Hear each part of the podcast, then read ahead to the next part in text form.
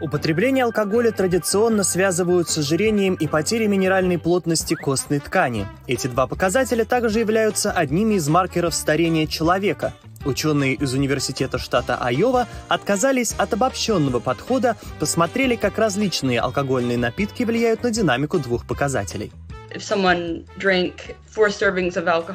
Um, Предположим, человек употребляет 4 порции алкоголя в неделю. Если три из них пиво, то он был бы определен в группу употребляющих пиво. По такому принципу мы и сравнивали показатели. Кстати, мы обнаружили, что чем больше пива употреблял человек, тем значительнее это приводило к висцеральному отложению жира. Исследование опиралось на данные Биобанка Великобритании. Были проанализированы демографические данные, данные об образе жизни, приеме алкоголя и диете 1869 человек в возрасте от 40 до 79 лет. Кроме пива рассматривались еще три типа алкогольных напитков – белое и красное вино, а также крепкое спиртное.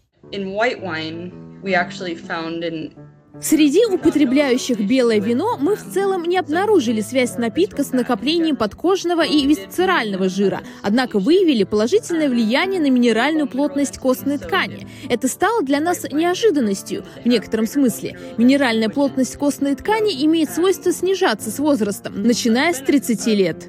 Еще один неожиданный полезный фактор мы обнаружили среди употребляющих красное вино. Люди, употребляющие этот напиток, имели склонность к меньшему накоплению висцерального жира.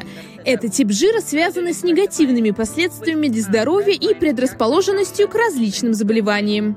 Что касается крепких алкогольных напитков, то мы обнаружили влияние на все компоненты состава тела, то есть на увеличение жировой массы всех типов. У них также было больше мышечной массы и минеральной плотности костной ткани, но мы ожидали такой эффект в связи с общим набором веса. Ученые пришли к выводу, что рассматривать алкогольные напитки в целом как фактор, влияющий на ожирение и потерю минеральной плотности костной ткани, некорректно. Есть множество биологических факторов, факторов окружающей среды и образа жизни, которые также влияют на основные маркеры старения человека. И тем не менее, какой же тип алкогольных напитков является наиболее полезным, ну или наименее вредным?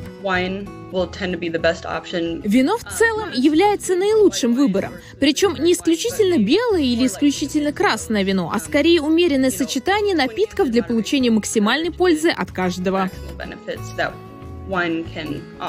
Согласно исследованию, различное вино действительно может оказать положительное влияние как на висцеральную стройность, так и на здоровье костей.